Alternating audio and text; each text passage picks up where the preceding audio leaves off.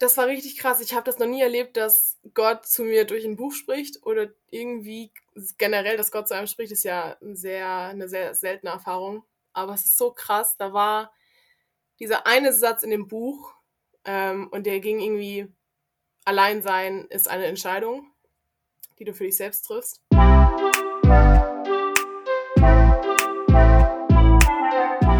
Hallöchen und willkommen zum Podcast Belief. Mein Name ist Fabienne und ich nehme dich mit auf eine spannende Reise rund um das Thema Glauben, Bibel und Jesus. Du willst wissen, warum das Kreuz zum Symbol der Liebe wurde, warum Jesus auch für dich gestorben ist und wieso die Bibel heute aktueller ist als jemals zuvor? Dann spitz deine Ohren, denn Glauben ist viel mehr als nur Ja und Amen.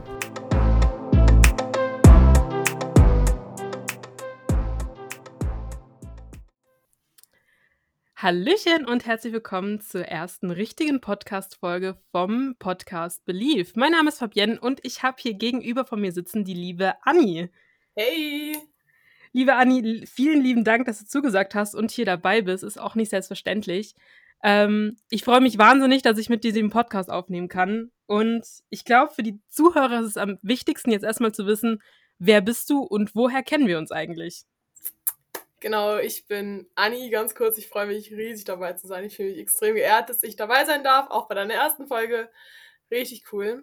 Genau, und ich bin Anni, 19 Jahre alt, komme aus Südafrika und bin jetzt seit über einem Jahr in Deutschland für mein FSJ. Das ist freiwilliger, freiwilliges Jahr, also freiwilliges soziales Jahr, dafür steht es. Dafür bin ich nach Deutschland gekommen und dadurch kenne ich ähm, Ente auch. Wir haben uns bei unserem FSJ-Seminar kennengelernt und sind dadurch Freunde geworden. Genau, für alle, die vielleicht das FSJ-Seminar nicht kennen, also beim FSJ ist es immer so, dass man vom Träger, der quasi das FSJ so leitet, sagt man das so? Ja, ja doch. ähm, da hat man quasi so vier, fünf Wochen im Jahr, wo man sich quasi trifft auf irgendwelchen Freizeitheimen und dann quasi das FSJ Revue passieren lässt, neue Ideen sammeln kann und sich eben auch mit anderen FSJern austauschen kann. Und da entstehen unfassbar gute Freundschaften, so eben, ja, so jetzt eben auch zwischen mir und Anni. Und es freut mich unfassbar. Ähm, wie ihr vielleicht schon in der Podcast-Folge beziehungsweise im Podcast-Titel gelesen habt, heute geht es so ein bisschen darum, um die Frage, warum setzt mir Gott Berge in den Weg? Ganz viele Jugendliche kommen immer zu mir und sagen so, yo, ich bin gläubig, aber Gott setzt mir so viele Berge und Hindernisse in den Weg und ich weiß nicht warum, was mache ich falsch? Und da ist mir sofort die Annie eingefallen, weil sie ist tatsächlich jetzt fast anderthalb Jahre mhm. von zu Hause weg. Also sie kommt aus Südafrika, wie sie schon erzählt hat, und wohnt jetzt alleine in Deutschland. Und ich finde das richtig krass. Aber ich glaube, die erste Frage, die du vielleicht beantworten kannst, ist, wie bist du überhaupt zu deinem Glauben gekommen? Ähm, das ist eigentlich bei mir so eine, so eine Sache. Ich bin in Glauben aufgewachsen. Ich bin in eine absolut christliche Familie ähm, reingeboren. Meine Eltern sind krass christlich. Meine zwei älteren Schwestern, wir sind genau christlich erzogen worden. Für mich war dieses, dass ich ein Kind Gottes bin, selbstverständlich von Anfang an. Ich habe das nie anders gelernt. Wir haben zusammen als Familie jeden Abend Bibel gelesen, Andachten gemacht, zusammen gebetet. Also ich habe früh gelernt, das einfach als mein Alltag zu haben die Kirche war von Anfang an mein zweites Zuhause. Ich war wirklich immer da. Ich habe bei jeder Jungscherstunde mitgemacht, bei jedem Camp. Ich war von Anfang an, wie gesagt, dabei und kannte das eigentlich nie anders. Ja, das kennen vielleicht auch einige von euch, die mit dem Glauben aufgewachsen sind, einfach dieses reingeboren werden. Aber jetzt ist natürlich die Frage, du musst dich ja irgendwann bewusst dafür entschieden haben, okay, ich mache quasi das gleiche wie meine Eltern, beziehungsweise ich glaube das gleiche wie meine Eltern. Wann war so denn der erste Punkt, wo du gemerkt hast, hey, Gott ist in meinem Leben, beziehungsweise wo hast du Gott gespürt? Das ist auch crazy eigentlich. Ich habe als Kind schon eine krasse Glaubenserfahrung gemacht, wo ich im Nachhinein denke, so, ey, das ist crazy, das ist nicht selbstverständlich. Also ich weiß nicht, ich habe schon als Kind mich irgendwie so mit Gott unterhalten und es war für mich total normal, mit ihm zu reden. Und es war halt so, ja, hä, ist doch klar, dass ich mit Gott die ganze Zeit rede. Ähm, und tatsächlich die ersten Male, wo ich wirklich Gott für mich selbst gespürt habe, war wahrscheinlich auf Camp. Also wir haben in unserer Kirche jedes Jahr so ein Kids-Camp, wo wir halt auf eine Farm fahren. Da ist man wirklich komplett weg von Zivilisation quasi, da hat man nichts. Und da habe ich in der, in der morgenstillen Zeit, also da haben wir immer so als Gruppe eine Andacht gemacht und so, und da habe ich wirklich, glaube ich, zum ersten Mal wirklich Gott gespürt. Und es war echt so ein Gefühl für mich, dass ich einfach wusste, Gott ist da. Und von da an war es irgendwie so total automatisch für mich, mit, mit Gott zu reden, mit ihm zu leben. Das war. Ich habe es natürlich oft hinterfragt, ich habe viel gezweifelt, ich habe keinesfalls eine perfekte Beziehung mit Gott, das ist unmöglich und das kann ich mir auch gar nicht vorstellen, aber es war für mich irgendwie immer ganz klar, ey, Gott ist da und Gott ist da für mich. Richtig krass auf jeden Fall. Ja, ich glaube, einige von euch kennen vielleicht solche Gottesmomente, wo man einfach Gott spürt. Jetzt ist natürlich eine Zeit seit März 2020, wo wir alle nicht so genau wissen, hey, wo ist Gott? Er hat uns in eine Situation reingeworfen, wo wir alle nicht wirklich mit klarkommen. Corona heißt das böse Wort, das man ja eigentlich fast nicht mehr sagen darf. Ähm, und ich glaube, das hat für uns ganz viele Herausforderungen dargestellt. Mhm. Aber du bist ja schon davor nach Deutschland gekommen. Erzähl mal, wie, warum genau bist du denn nach Deutschland gekommen? Warum denn nicht nach Schweden oder keine Ahnung wohin? Ja, das ist eine gute Frage. Ich, also nach der Schule war es für mich klar, ich mache ein Auslandsjahr. Äh, ich wollte auf keinen Fall direkt weitermachen mit Studieren oder sowas. Und die, meine beiden älteren Schwestern, von denen ich schon erzählt habe, die haben beide ihr Auslandsjahr in Deutschland gemacht, weil meine Familie hat auch deutsche Wurzeln und wir haben viel Familie und Freunde und so hier und deswegen war das irgendwie so die Chance, mal die Kultur hier kennenzulernen. Eigentlich wollte ich nicht nach Deutschland, eigentlich wollte ich irgendwas ganz anderes machen, weil ich meine, ich kenne die deutsche Kultur schon so ein bisschen. Deswegen wollte ich viel lieber nach, keine Ahnung, Australien oder Hawaii oder irgendwie sowas und da was kennenlernen. Ähm, das wollte meine Mutter aber nicht, weil ihr war das dann doch ein bisschen zu weit weg für ihre kleine Tochter. Deswegen hat sich dann doch entwickelt, ganz spontan eigentlich, dass ich nach Deutschland kam. Ähm, und ich bin dann tatsächlich erst letztes Jahr im März angekommen. Ich bin zwei Wochen vor dem Lockdown in Deutschland angekommen. Das heißt, ich kam, als es Corona schon gab, aber es war irgendwie noch so, ja, okay, hm, das wird eh nicht Teil von meinem Leben werden. Und dann, als ich mein FSJ gestartet habe, hat Corona angefangen. Das heißt, es war dann schon so perfektes Timing. Ja, ich weiß nicht. Ähm, aber es war richtig, richtig crazy. Also, wenn du mich fragst, warum ich nach Deutschland gekommen bin, dann sage ich dir, das war, äh, ja, wie gesagt, dann Zufall, dass es dann doch Deutschland wurde. Äh, wenn ich aber drüber nachdenke, also, das ist richtig, richtig krass, wie sich das dann alles entwickelt hat, wie sich auch die Zufälle so äh, ange, wie sagt man, so angepasst haben, dass es dann eigentlich genau der richtige Weg war. Weil ich überlege mir, wenn ich irgendwo anders gewesen wäre in Corona-Zeiten, hätte ich entweder keine Arbeit gehabt oder man hätte mich wieder nach Hause geschickt. Und dadurch, dass ich hier Bekannte und Familie habe und einen deutschen Pass und so weiter, durfte ich hier bleiben. Ich habe quasi mein ganzes FSJ so gesehen normal erleben dürfen, halt natürlich mit den Einschränkungen und das hätte ich halt nirgendwo sonst gehabt. Ja, auf jeden Fall richtig krass, dass du quasi Deutschland nur kennst mit Corona. Das ist schon ein bisschen schade. Ja. Ich stelle mir das aber auch richtig herausfordernd vor. Man kommt nach Deutschland in ein eigentlich sehr fremdes Land. Und dann mhm. heißt es zwei Wochen später so, yo, nee, Lockdown, es fährt alles runter, äh, man kann nichts von der Kultur mitnehmen. Hast mhm. du da dich auch manchmal gefragt nach dem Motto, jo, warum bin ich eigentlich nach Deutschland gekommen? Hätte ich nicht auch einfach in Südafrika bleiben können? Da wäre jetzt meine Familie um mich rum und ich wäre nicht alleine im Lockdown in einem fremden Land. Ähm, ungefähr jeden Tag. Also das war richtig krass. Ganz kurz für, für die Zuhörer, eigentlich war der Plan, dass ich nur von März bis November 2020 in Deutschland bleibe. Jetzt ist es Juni 2021 und ich bin immer noch in Deutschland. Das heißt, da hat sich auch etwas äh, verändert für mich. Tatsächlich das ganze letzte Jahr ging es mir zwar gut in Deutschland, aber ich habe mir die ganze Zeit gewünscht, nach Hause zu gehen und es war echt nicht einfach für mich in Deutschland. Ich habe das riesige Glück, dass ich bei der Stelle arbeite, wo ich meine Vorgesetzte kenne, die ist nämlich auch in Südafrika aufgewachsen.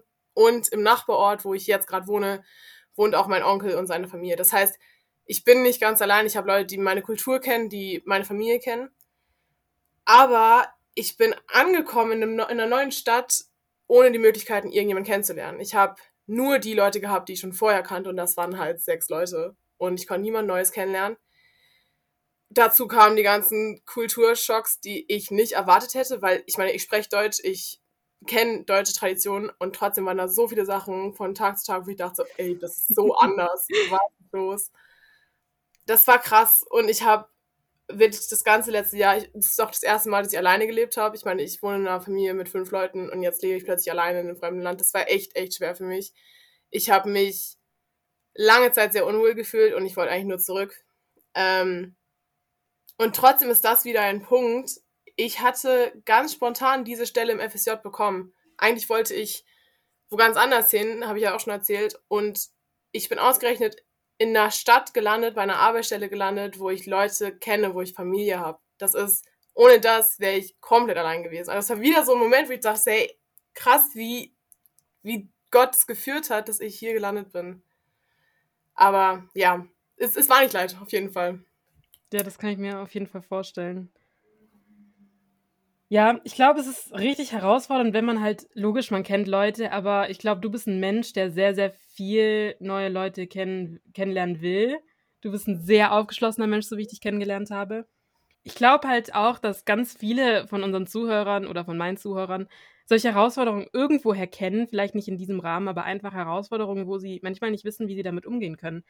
In welchen Momenten in deinem FSJ, wenn du jetzt darauf zurückblickst, konntest du denn sagen, yo, in dem Moment habe ich Gott wirklich einfach nicht gespürt, er hat mich irgendwie verlassen, beziehungsweise wo waren denn die größten Herausforderungen? Ähm, ja, ich glaube, es war tatsächlich, ich habe ganz andere Erwartungen gehabt in das Jahr. Ich habe mich riesig darauf gefreut, auf die Arbeit. Also ich mache auch ähnlich wie Ente das, F ach ja, das FSJ in einem Bereich, wo man mit Jugendlichen arbeitet, wo man eigentlich Freizeiten gehabt hätte, Gruppenstunden und so. Und ich hatte mich riesig auf die Arbeit gefreut. Das ist auch die Berufsrichtung, in die ich gehen möchte. Das heißt, für mich war es irgendwie klar, dass Gott mich da haben will. Und als ich angefangen habe, wurde das alles abgesagt. Ich habe keine Gruppenstunden gemacht. Ich war auf keiner einzigen Freizeit letztes Jahr. Ich habe eigentlich nur Büroarbeit gemacht das ganze Jahr. Und ich dachte mir so, hä, ich bin doch nicht nach Deutschland gekommen, um das zu machen. Das ist doch nicht Gottes Ernst, dass ich jetzt hier sitze und quasi nicht die Arbeit für ihn machen kann, die ich machen wollte. Ähm, ja, und dann tatsächlich die Wochen, wo ich richtig starkes Heimweh hatte. Also das war nicht durchgehend, ich habe mich äh, nicht durchgehend so gefühlt, aber da waren echt Zeiten, wo ich in meinem Zimmer saß und dachte das kann doch nicht sein. Ich bin für mich so einsam, ich fühle mich so verlassen. Ich möchte eigentlich nur nach Hause, aber ich kann nicht nach Hause. Ähm, das war schon richtig krass. Ich weiß nicht, soll ich nochmal erzählen, wie es gekommen ist, dass ich jetzt doch wieder hier in Deutschland bin? Gerne. Kann ich darauf nochmal eingehen, wo da dann die Herausforderungen kamen? Tatsächlich bin ich jetzt gerade in Deutschland wegen diesem Seminar, wo ich Ente kennengelernt habe. Das war die erste Woche, wo ich in Deutschland Leute in meinem Alter und in meiner Lebenssituation kennengelernt habe. Das war das erste Seminar, was in echt stattgefunden hat. Und das war das Anfangsseminar mit dieser Gruppe, wo Ente auch drin ist. Und ich habe ähm, einfach gemerkt, okay, wenn ich die Leute kennenlerne, mit denen ich mich wohlfühle, wo ich mich fühle, als hätte ich eine Familie, dann fühle ich mich auch in einem fremden Land wohl. Dann kann ich auch in Deutschland ein Zuhause finden. Und dadurch, dass ich halt aus Südafrika komme, habe ich mein FSJ nicht in der normalen Zeit angefangen und geendet, sondern halt irgendwo so ein Quereinsteiger-Ding. Und es war für mich irgendwie so, hey, ich kann doch jetzt, wo ich die Leute kennengelernt habe aus dieser neuen Gruppe, nicht einfach wieder gehen. Weil das war letztes Jahr September und ich hätte dann ja November wieder nach Hause gehen müssen. Und dann habe ich halt kurzerhand beschlossen, okay, ich verlängere. Das war sehr spontan. Und dann habe ich also mein FSJ verlängert, durfte aber über Dezember nochmal nach Hause gehen. Also ich war dann im Dezember den ganzen Monat in Südafrika. Und in dieser Zeit, wo ich zu Hause war, habe ich es, es ging mir so gut zu Hause und ich habe mir die ganze Zeit gedacht, ey, bist du blöd, dass du in Deutschland verlängert hast. Jetzt bist du endlich wieder zu Hause und jetzt gehst du zurück, beziehungsweise du musst zurückgehen, weil du hast den Vertrag schon unterschrieben. Und das war richtig hart für mich. Ich bin dann nach Deutschland zurückgekommen, Anfang Januar. Musste natürlich erstmal zwei Wochen Quarantäne machen. Und diese zwei Wochen, beziehungsweise dieser Abschied von zu Hause, das, das also das zweite Mal dieser Abschied von zu Hause, das war für mich jetzt gerade der, die größte Herausforderung, die ich in letzter Zeit hatte. Ich habe mich so dagegen gewehrt, hier hinzukommen. Ich habe irgendwie total das negative Bild über Deutschland gehabt. Das ganze letzte Jahr war zwar durchaus positiv, aber mit sehr vielen negativen Erinnerungen auch verbunden. Einfach sehr viel Einsamkeit und so. Und dann kam ich halt nach, nach Deutschland zurück in diese Quarantänezeit mit sehr viel Selbstmitleid. Ich habe die ganze Zeit nur gedacht, so ja, ich bin so einsam und ich vermisse Südafrika so sehr und das war auch eine Zeit, wo ich Gott überhaupt nicht gespürt habe. Auch äh, die ganze Reise lang dachte ich mir so, ich habe ich hab mich so einsam gefühlt. Und dann ähm, war ich, ja, wie gesagt, mit sehr viel Zeit allein zu Hause. Und meine Tante, die jetzt auch, also die auch in Deutschland wohnt, die hatte mir ein Buch geschickt für die Quarantänezeit. Und wer mich kennt, ich lese eigentlich nicht sehr viel. Ähm, aber ich habe dann dieses Buch doch gelesen. Und das Buch, das war richtig krass. Ich habe das noch nie erlebt, dass Gott zu mir durch ein Buch spricht oder irgendwie generell, dass Gott zu einem spricht, ist ja sehr, eine sehr seltene Erfahrung. Aber es ist so krass. Da war dieser eine Satz in dem Buch ähm, und der ging irgendwie, allein sein ist eine Entscheidung, die du für dich selbst triffst. Dieser Satz war für mich irgendwie so, ein Brett vor den Kopf. Ich habe mich die ganze Zeit in meinem Zimmer so, ja, ich bin ja so einsam und ich habe ja niemanden um mich herum und ich bin ja weg von zu Hause und so weiter. Diese Einstellung hatte ich die ganze Zeit. Und es war wirklich so, als ob Gott mir gesagt hat, so, ey, guck mich an, du bist zwar allein in deinem Zimmer, du hast keinen anderen Menschen um dich herum, aber guck mich an, ich bin doch die ganze Zeit bei dir und guck das letzte Jahr an, ich war doch die ganze Zeit bei dir. Ich habe geguckt, dass du zu einer Stelle kommst, wo du Arbeit hast. Ich habe geguckt, dass du in eine Stadt kommst, wo du Familie hast. Und jetzt, wo du wieder in Deutschland sein darfst und wieder Arbeit haben darfst und wo du gesund bist, denkst du die ganze Zeit nur, dass du alleine bist, obwohl ich doch da bin. Und in dieser Rest-Quarantänezeit hat sich mein ganzes Leben irgendwie umgedreht, meine ganze Einstellung auch sich umgedreht. Ich habe so krass Gottes Nähe gespürt in dieser in dieser einsamen Woche, weil ich einfach ich hatte nicht Menschen, die mich ablenken konnten von Gottes Stimme, sondern ich hatte ganz krass einfach nur diese Zeit mit Gott so okay krass, ja, er ist da und er passt auf mich auf. Und seit diesem Moment, wo ich meine Einstellung auf Gott gerichtet habe, habe ich auch Deutschland ganz anders gesehen. Die Wochen und Monate danach ähm, habe ich so viel Segen erfahren. Ich habe richtig viele Leute kennengelernt. Ich habe, ähm, okay, ich habe, muss man auch sagen, meine Arbeit ein bisschen geändert. Also ich habe bei einer anderen Stelle jetzt angefangen, wo ich auch tatsächlich regelmäßige Jugendgruppen leite und sowas. Also das haben wir alles online gemacht. Aber ich habe, wie gesagt, nach dieser Zeit Menschen kennengelernt. Ich habe in Freudenstadt eine Familie kennengelernt, die mich quasi aufgenommen haben wie ihr eigenes Kind. Ich habe einfach so unglaublich viel bekommen, weil ich nicht mehr darauf geguckt habe, was ich nicht habe, sondern wirklich darauf geguckt habe, was ich habe und was mir Gott alles geschenkt hat.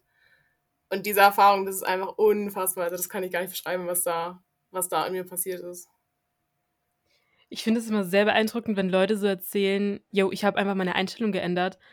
Also wenn ich so mir denke, yo, ich sitze alleine in meinem Zimmer, es ist kein Mensch da, zwei Wochen bin ich wirklich alleine. Also wenn ich jetzt zum Beispiel in Quarantäne wäre, ich hätte noch meine Familie um mich rum und keine Ahnung was, aber du warst wirklich alleine und ich war schon mal in deinem Zimmer. Es ist nicht wirklich groß. Nee, das ist nicht.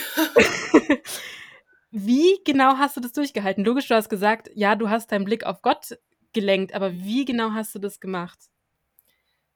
Ey, guck, ich saß ein ganzes Jahr lang in Deutschland und hatte die ganze Zeit dieses Gefühl, dass ich allein bin. Und das war nicht eine Sache, wo ich mir selber sagen musste, ey, ändere deine Einstellung, dann wird alles gut. Das war wirklich eine Sache, das kann man nicht beschreiben. Das war wirklich Gottes Handeln in mir, weil das ist nicht etwas, wo ich sagen kann, ich entscheide mich jetzt dazu und dann ändere ich meine Einstellung. Klar, es ist, kommt sehr viel von uns. Wir müssen uns auch dafür entscheiden oder uns eingestehen, dass wir was ändern müssen, um etwas zu ändern. Aber es ist etwas, das, das nicht von mir aus kam. Also es ist auf jeden Fall etwas, was, wo Gott einfach gesagt hat, so jetzt ist jetzt dran, ich gebe dir jetzt dieses Buch, was du liest und du liest das Buch jetzt und ich habe, wie gesagt, das Buch in drei Tagen durchgelesen, obwohl ich normalerweise nicht lese. Und ich denke, das sind Sachen, wir wollen uns oft nicht eingestehen, dass da mehr in der Welt ist, als was wir sehen und verstehen können, weil wir als Menschen doch sehr gut sind. Wir können sehr viel allein machen und so weiter. Aber wir stehen uns oft nicht ein, dass da eigentlich so viel mehr ist und dass Gott so unglaublich viel Kraft hat, dass er sogar unsere Einstellung ändern kann. Weißt du, irgendwie dieses Gefühl von, ja, Gott ist zwar da und er passt auf mich auf, das zu glauben ist ja in Ordnung, aber tatsächlich zu glauben, dass Gott auch die Kraft hat, etwas in uns drin zu verändern. Das, da tue ich mich auch oft schwer mit. Und das habe ich halt erlebt. Ich denke nämlich nicht, dass es von mir aus kam. Ich denke wirklich, dass es von Gott aus kam. Richtig schön, die Story eigentlich. Vor allem, wenn man bedenkt, ich weiß nicht, ob ich das schon raushauen darf, dass du wahrscheinlich auch vorhast, hier zu bleiben und ja, hier deine Ausbildung zu machen. Ja. ähm, ich finde es sehr krass, dass du einfach erst gesagt hast, nee, ich bleibe hier vielleicht ein halbes Jahr und gehe dann auf jeden Fall wieder nach Hause. Und du warst dir eigentlich so todsicher und dann lernst du einfach unsere Seminargruppe kennen und du sagst nicht, bleib hier und dieses ganze Jahr 2021 sagst du, ja, danach gehe ich zurück und auf einmal kommst du der Gedanke, nee, ich möchte ja auch hier eine Ausbildung machen bzw. studieren und das ist für mich ein krasses Zeichen Gottes, dass er dich einfach in Deutschland haben will. Ich habe keine Ahnung warum, beziehungsweise was er mit dir vorhat, aber es ist richtig, richtig cool, dass man einfach bei dir sehen kann, hey, Gott kann Berge versetzen. Mhm was, glaube noch mhm. einige richtig interessieren kann, siehst du siehst du darin, dass Gott dir den Berg in den Weg gesetzt hat? Beziehungsweise siehst du eher das darin, dass Gott gesagt hat, okay, komm, der Berg ist da, aber ich helfe dir über den Berg hinweg, also dass der Berg nicht direkt von Gott kam? Das ist eine extrem gute Frage. Ich denke, Gott setzt uns nicht Berge in den Weg. Ich, also ich glaube nicht, dass Gott den Menschen gemacht hat, um ihnen das Leben schwer zu machen. Also er wird nicht sagen, so, hey, cool, ich setze mal einen Berg in den Weg, sondern ich glaube tatsächlich, dass da Berge in unserem Leben sind, die, die einfach da sind, wo Gott uns dann tatsächlich drüber hilft. Trotzdem denke ich, dass diese Berge extrem gut sind. Also einem Berg zum Beispiel, dass ich alleine gelebt habe. Also alleine leben war für mich ein riesengroßer Berg wo ich es nicht alleine rüber geschafft hätte, so gesehen, und das tatsächlich mit Gott gemacht habe. Aber dadurch, dass ich über diesen Berg gekommen bin, habe ich die Erfahrung machen dürfen, dass ich halt mit Gott diese, diese, also Gott hören konnte. Weil wenn ich nicht allein gelebt hätte, hätte ich nie diese Situation gehabt, wo ich mich wirklich auf Gott verlassen muss. Da hätte ich mich auf meine Eltern verlassen oder auf Freunde oder so. Das heißt, so gesehen ist es schon ein Berg. Wenn ich diesen nicht gehabt hätte in meinem Leben, hätte ich nie gelernt, wie es ist, mit Gott zu gehen. Aber ich glaube an einen Gott, der uns unendlich doll liebt und deswegen uns nicht irgendwie das Leben schwer machen will, aber da, wo das Leben schwer ist, absolut jeden Schritt mit uns geht und uns trägt und uns diesen Berg quasi ja überwinden lässt. Mega schöne Worte auf jeden Fall.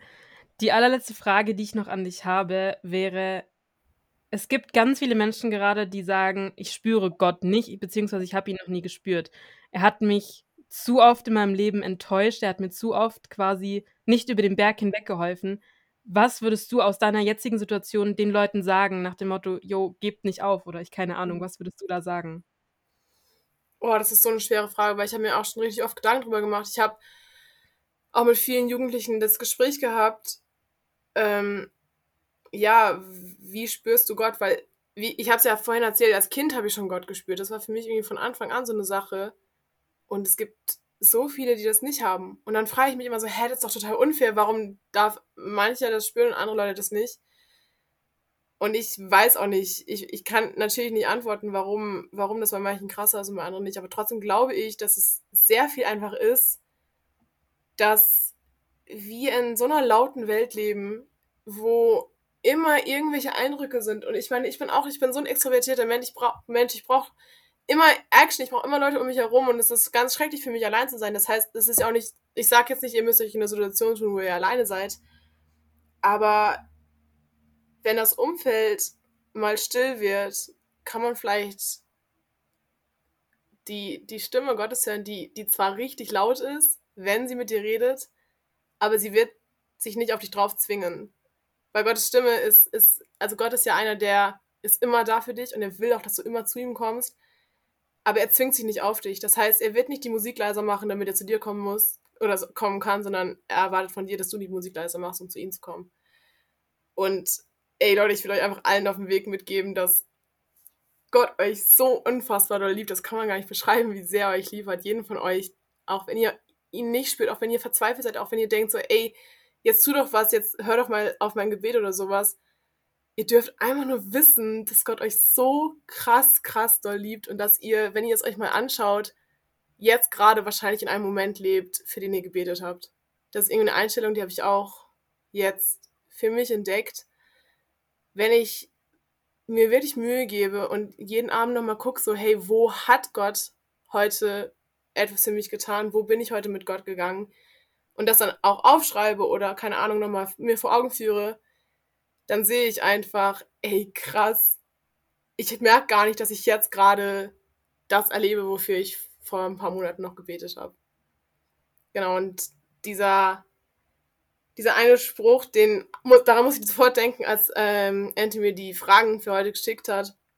Ähm, und zwar ist es aus irgendeinem Psalm. Ich schaue hinauf zu den Bergen. Und das sind diese Berge, von denen wir heute geredet haben. Und dann sagt der Psalmbeter, ja, woher kommt meine Hilfe? Meine Hilfe kommt vom Herrn, der Himmel und Erde gemacht hat.